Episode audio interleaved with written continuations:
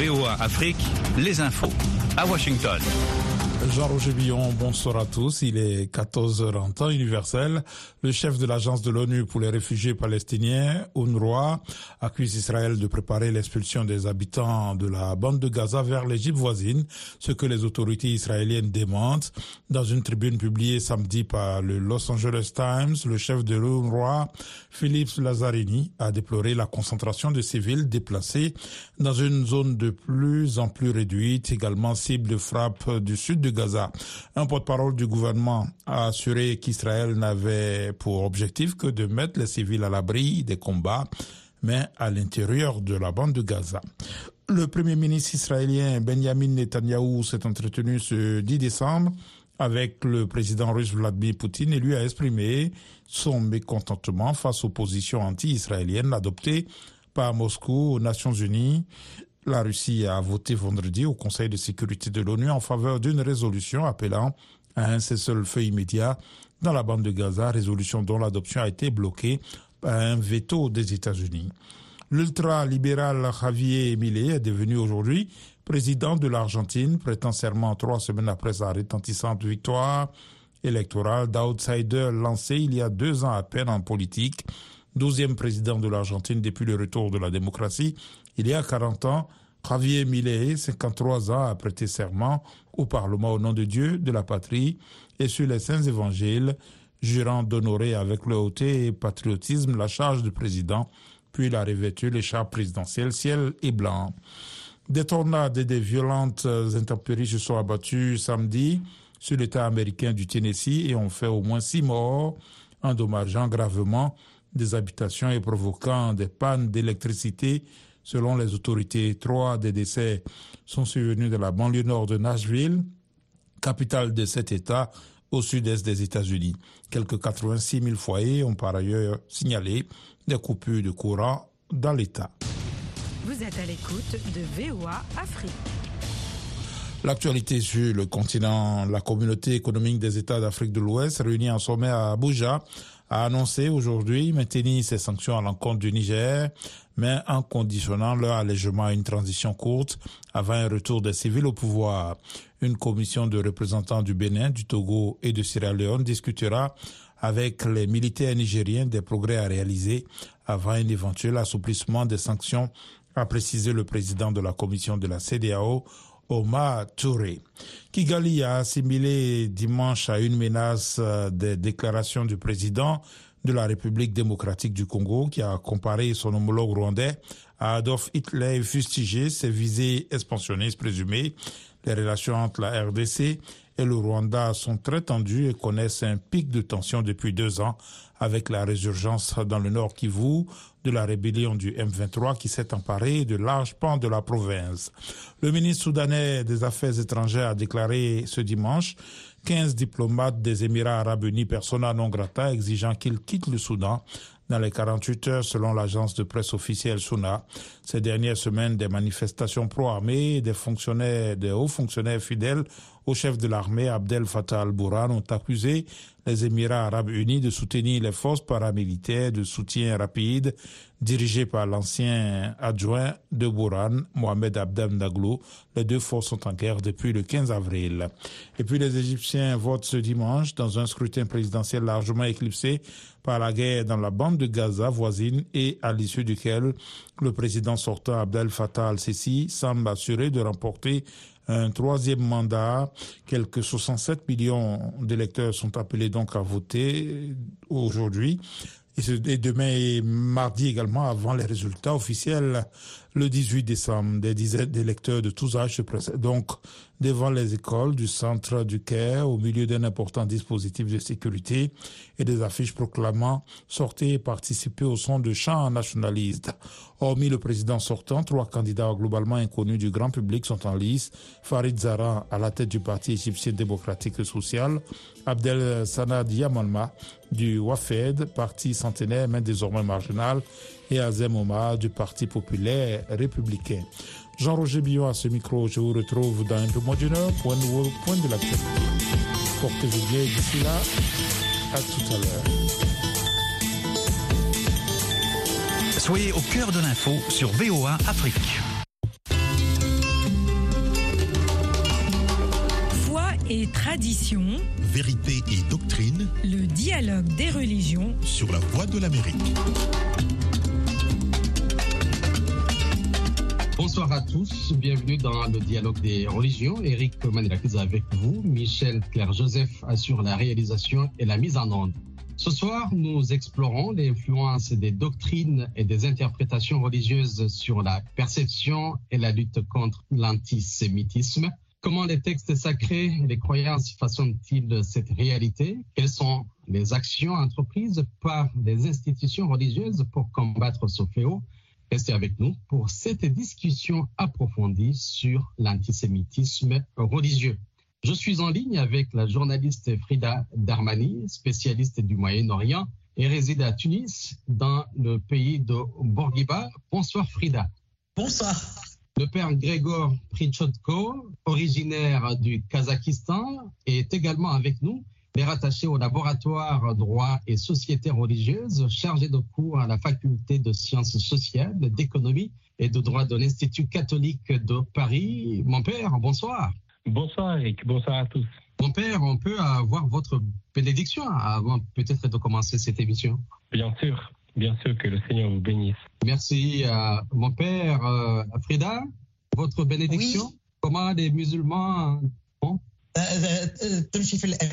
Que la paix soit avec vous. Merci. Que la paix, soit avec vous. Que la paix soit également avec vous. Je vais commencer avec vous, mon père. En quoi les enseignements du christianisme ont-ils été interprétés à travers l'histoire pour justifier l'antisémitisme? Et comment cela est-il perçu aujourd'hui? Alors donc euh, concernant la terminologie employée actuellement, il faut bien distinguer deux choses.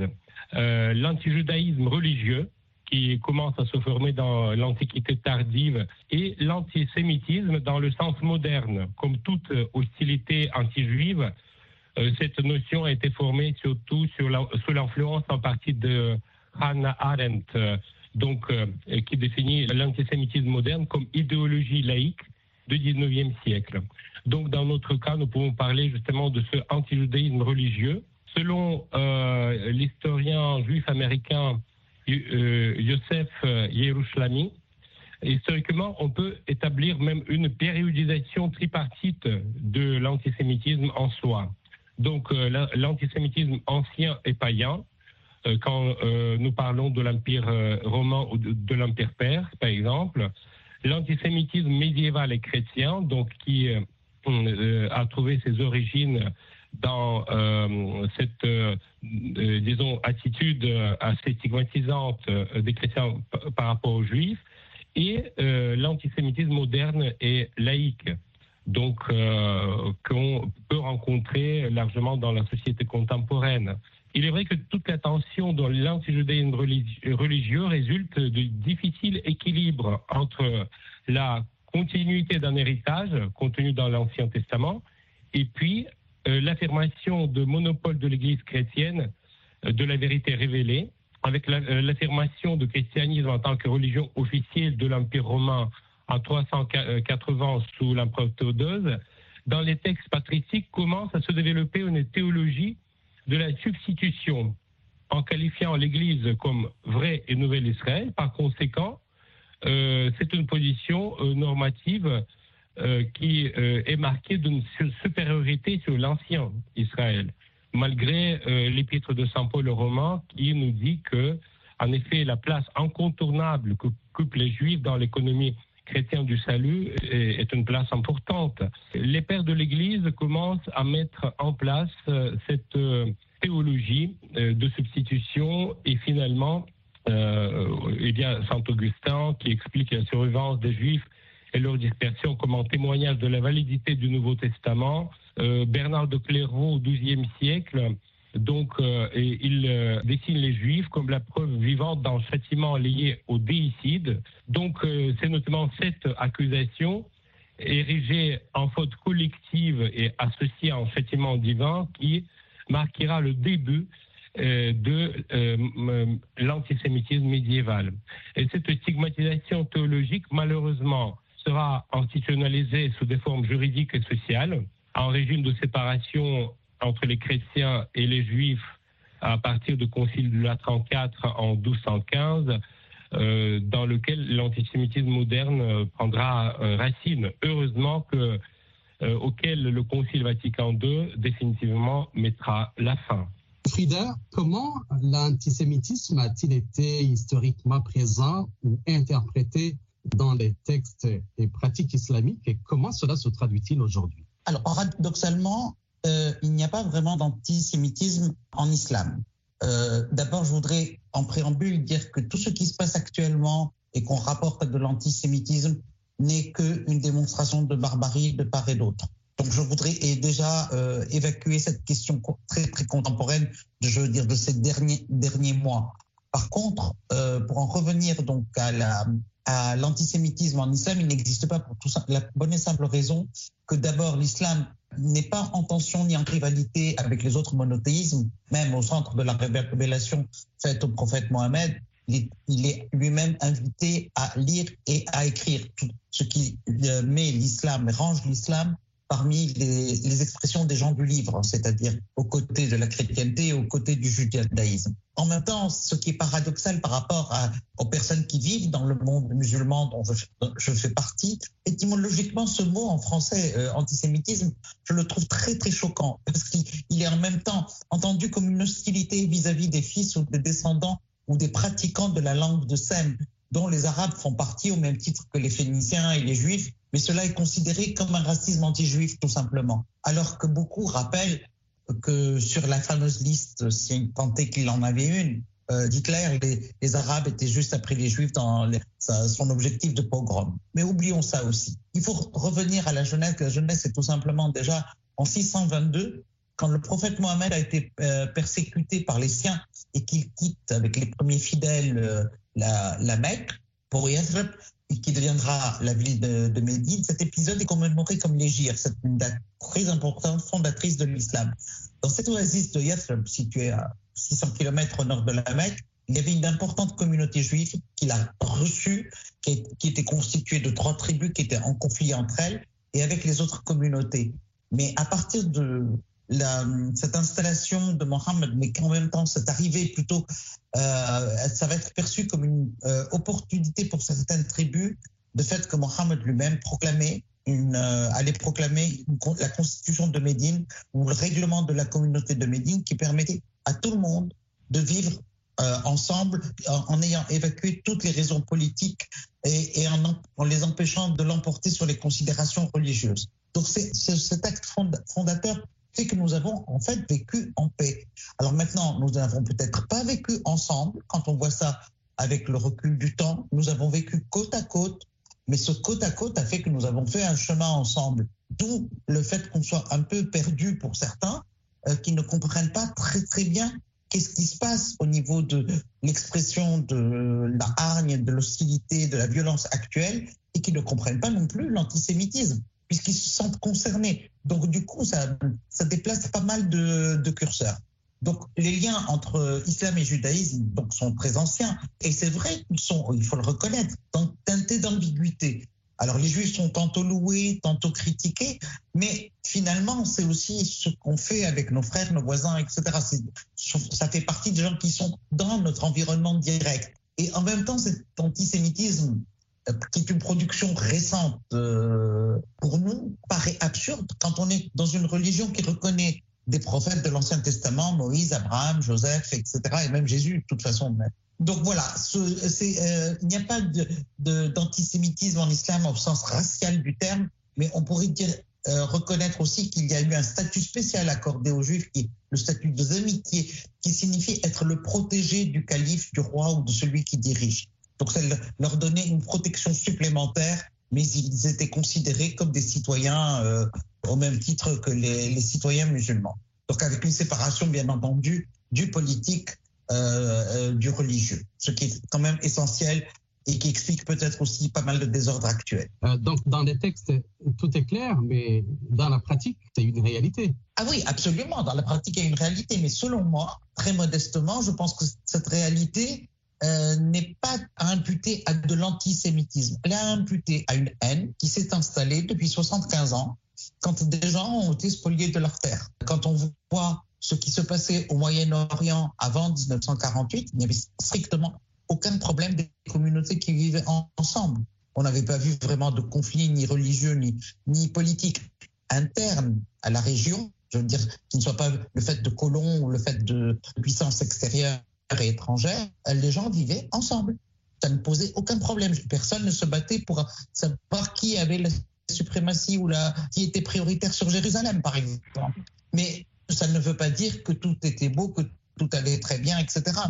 on était ce qu'on pourrait dire aujourd'hui et reconnaître en paix. Arrivé en 1948 avec l'installation d'Israël sans avoir consulté absolument les, autochtones, pour ne pas les appeler les Palestiniens, voilà ce qui se produit pratiquement un siècle après, 75 ans après, c'est le drame. Grégor, votre réaction? Euh, Effectivement, euh, la situation actuelle, euh, je suis tout à fait d'accord que ce n'est pas brutalement une montée de l'antisémitisme, mais c'est une nouvelle explosion d'un volcan dormant, en quelque sorte. Et nous voyons actuellement dans le contexte politique mondial que les euh, volcan anciennement apaisé euh, par les organisations euh, internationales telles que l'ONU par exemple, etc. Finalement, certains problèmes n'étaient pas guéris, mais juste ont, ont donné antidolorifique en quelque sorte. Et ensuite, dans le contexte actuel, on vit à une époque de réveil de ces anciens problèmes, qui sont des problèmes graves, bien évidemment, qui détruisent les vies des personnes, qui marquent notre existence euh, d'une attitude, euh, d'une haine, euh, vraiment d'une barbarie étonnante, étonnante. On, se pose des questions. Est-ce que l'humanité vraiment est capable d'avoir une vision nouvelle des choses en ayant toute cette expérience douloureuse, pensons au XXe siècle, à la Première, Deuxième Guerre mondiale, aux autres guerres euh, qui se sont déroulées, euh, on a l'impression que euh, l'humanité apprend très, vraiment très peu de choses pour, encore une fois, se plonger dans cette violence sans, sans égal. C'est très dramatique. C'est très dramatique. Alors, comment l'Église catholique a-t-elle évolué dans sa compréhension et sa position vis-à-vis des relations avec la communauté juive, Oui, oui, nous savons qu'une grande population juive euh, était basée notamment dans les pays de l'Europe de l'Est. Euh, je parle de la Lituanie, la Biélorussie, l'Ukraine, la partie euh, donc occidentale de la Russie ou de l'ancien empire russe, si on veut. donc également l'immigration était très présente ou les communautés juives depuis des siècles étaient très présentes dans les autres pays européens. Nous souvenons euh, le comtat vénessin qui est, devenu le territoire pontifical euh, où il y avait toute une catégorie euh, une communauté juive appelée les Juifs du Pape qui jouissait de la protection du souverain pontife quand les papes étaient basés à Avignon. Mais dans sa doctrine et sa vision des relations, on voit une nette évolution qui va s'accentuer dans les relations entre l'Église catholique et puis la communauté juive, surtout dans la deuxième moitié du 19e siècle. Et cette évolution, euh, donc, euh, va se développer tout au long du XXe siècle. Rappelons que déjà Pie XI, en 1928, euh, condamne la haine contre, je cite son encyclique, contre le peuple choisi, par Dieu autrefois, cette haine que l'on dessine d'ordinaire sur le vocable d'antisémitisme. Et puis le même pape en 1937, avec la montée du national-socialisme allemand, euh, condamna l'antisémitisme aussi dans son encyclique Mitbrennen der Sorge. Euh, mais à cette époque, euh, on peut considérer quand même qu'une partie de l'Église, en rejetant bien évidemment la persécution violente, continua quand même à soutenir une certaine marginalisation juridique euh, des, Juifs dans les États européens. Heureusement que cette évolution euh, euh, a continué à donc à, faire son travail. En 1959, le pape Jean XXIII supprimé les termes euh, qui figurait dans l'horizon de Vendredi Saint, qui qualifie les, Juifs comme euh, des perfides. Vous voyez, c'est déjà c'est toute une révolution. Et finalement, la déclaration Nostra Aetate promulguée au Concile de euh, Vatican II en 1965 affirma que l'Église déplore les haines, les persécutions, les manifestations d'antisémitisme dirigées contre les juifs, quelle que soit leur époque et leurs auteurs. Donc c'était vraiment euh, le point cardinal de cette évolution qui euh, a marqué ce changement fondamental euh, dans les relations où les juifs étaient considérés comme une catégorie des personnes marginalisées. Et donc, citant cette phrase donc de, de la déclaration en 1986 à la synagogue de Rome, Jean-Paul II ajoutait, je répète, quel que soit leur auteur, donc les auteurs des crimes antisémites. Il insistait euh, euh, donc sans doute aux auteurs chrétiens du passé, dont certains, euh, parmi les plus illustres, ont développé une pensée théologique qui entraîna discrimination des juifs. Donc, à Strasbourg, en 1988, le pape Jean-Paul II rappelait, je répète à nouveau, avec vous, la plus ferme condamnation de tout antisémitisme et de tout racisme, car il s'oppose au principe du christianisme même. Et donc, euh, euh, en mars 2000, devant les rabbins réunis à Jérusalem, Jean-Paul II déclarait Nous souhaitons que le peuple juif reconnaisse que l'Église condamne totalement l'antisémitisme et toute forme de racisme, euh, car ceux-ci sont en opposition radicale avec les principes euh, du christianisme. Et euh, finalement, la déclaration de Benoît XVI lors de son voyage en France en 2008 disait que l'Église s'élève contre toute forme d'antisémitisme dont aucune justification théologique n'est recevable.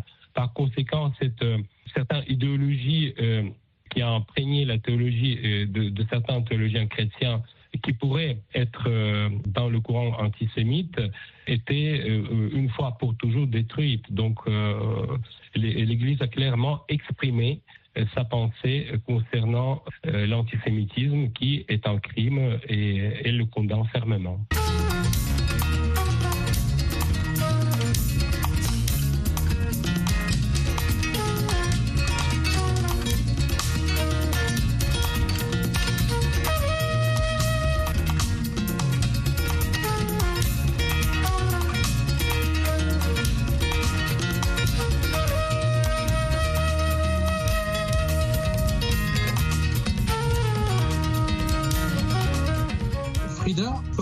L'islamophobie peut-elle être liée à l'antisémitisme et comment lutter contre ces deux formes de discrimination?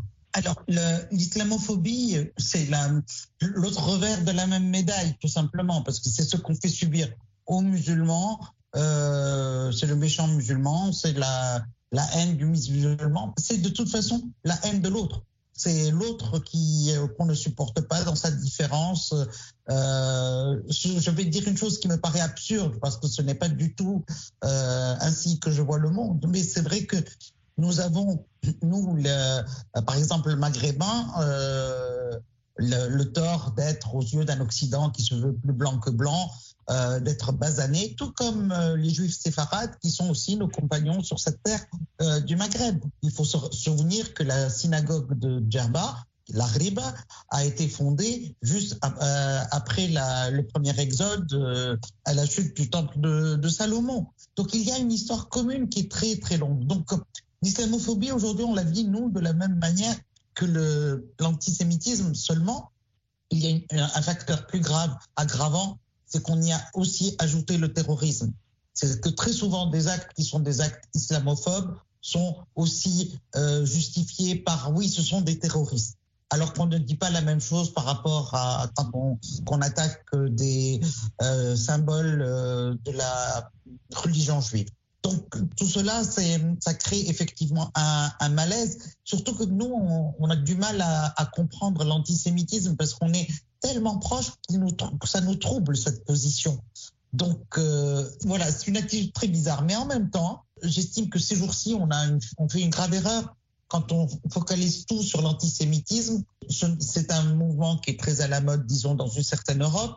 Mais euh, j'aurais bien voulu entendre les mêmes voix euh, qui célèbre pour les droits de l'homme, qui célèbre pour les droits des peuples, pour la, liberté des personnes. Quand il y a eu par exemple l'invasion du Haut-Karabakh, qui est un territoire arménien, ou, même par rapport à cette guerre en Ukraine, euh, qui se banalise au maximum, alors que tous les jours, il y a des civils qui meurent. Et pareil, bien entendu, pour la Palestine, mais que ce soit euh, ce qui est inadmissible, c'est tous ces morts de part et d'autre, ces jeunes, et surtout, surtout, ces générations à venir qui vont rester traumatisées par ce qui aura été vécu. Là, ce qui a été vécu en presque 60 jours, c'est peut-être pire que n'importe quel autre drame qui aura été vécu, et je mesure mes mots, par cette génération-là depuis sa naissance. Tous ceux qui sont nés après, dans l'après-guerre n'ont jamais vu par, pareille horreur. Donc voilà, c'est donc du coup il faut à mon avis transcender ces histoires d'antisémitisme et d'islamophobie pour revenir à des choses qui nous peut-être nous parlent plus en tant qu'humains, euh, parce que tout simplement le fond de ces choses sont très politiques. On les a ramenées sur à un niveau social, notamment. C'est vrai que par exemple le judaïsme, notamment depuis la Shoah, discute avec le christianisme. C'est vrai que nous, les musulmans, on est dans une position un peu troublée, un peu troublante mais on se considère quand même, mais c'est ça qui est paradoxal, plus proche des juifs que, du, que, que ne le sont les chrétiens. Et c'est sans doute bon, ce qui crée beaucoup et participe beaucoup au malentendu de, du Moyen-Orient. On note une, une montée euh, de l'antisémitisme euh, depuis euh, quelque temps. Est-ce que ça vous inquiète, vous, personnellement, Frida? Ah, Absolument, absolument. Surtout qu'en plus, cet antisémitisme est pratiquement légitimé, alors que qu'il soit légitimé par, par les dirigeants politiques, qu'il soit légitimé par les oppositions politiques, on en fait quelque chose de tout à fait, euh, on en fait même un argument électoral. C'est ça qui est très grave. Alors qu'il y a des populations euh, musulmanes, euh, pas forcément arabes d'ailleurs, qui vivent sur les mêmes territoires, qui ont des nationalités, je ne sais pas, italiennes, françaises, etc., qui sont des citoyens à part entière, mais on les juge à travers le, leur religion. Et c'est d'autant plus paradoxal que ça se passe dans des pays laïques. Donc euh, c'est aussi absurde que lorsqu'aujourd'hui Israël dit que c'est une démocratie, alors qu'elle écarte les Israéliens d'origine arabe, les Israéliens d'origine chrétienne. Donc voilà, c'est tout un... On est dans un moment où le monde devrait s'arrêter et prendre des décisions claires et savoir vraiment où il veut aller. Parce qu'on ne peut pas continuer comme ça. L'humain est en train de s'auto-détruire. On ne peut pas être dans, ces, dans, dans une telle incohérence rien que pour les générations futures. Pour nous, c'est peut-être déjà fini, mais pour les générations futures, on, doit leur laisser un héritage cohérent. Nous arrivons au terme de cette édition de Dialogue des religions. Merci au père Grégor Krichotko, originaire du Kazakhstan. Euh, je rappelle que vous êtes rattaché au laboratoire droit et société religieuse, chargé de cours à la faculté de sciences sociales, d'économie et de droit de l'Institut catholique de Paris. Vous êtes docteur en droit canonique. Merci beaucoup, mon père. Merci beaucoup, Eric. Et merci à Frida pour ce dialogue euh, très intéressant. Merci à Merci. vous. Oui, merci à Frida, journaliste euh, qui est à Tunis, est spécialiste du Moyen-Orient. Frida, merci pour votre contribution. À bientôt. Merci à vous tous. Merci. Eric Manelakis a été avec vous au micro. Michel Claire-Joseph a assuré la réalisation et la mise en onde. Merci également à tous nos fidèles auditeurs et, et auditrices qui nous ont euh, suivis. Je vous souhaite une excellente soirée et à la prochaine.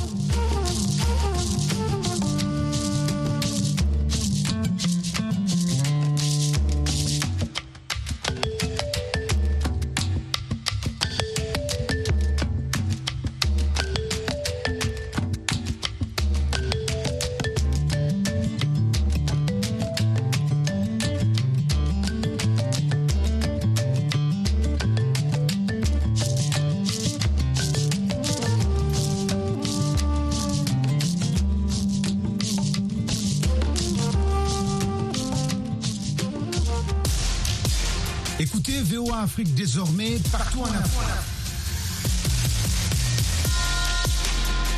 Retrouvez toutes vos émissions préférées sur la chaîne 555 de Canal+, dans tous les pays francophones. Vous pouvez également nous suivre dans une trentaine d'autres pays africains, du Nigeria au Zimbabwe, en passant par le Ghana, le Kenya, la Tanzanie et la Zambie.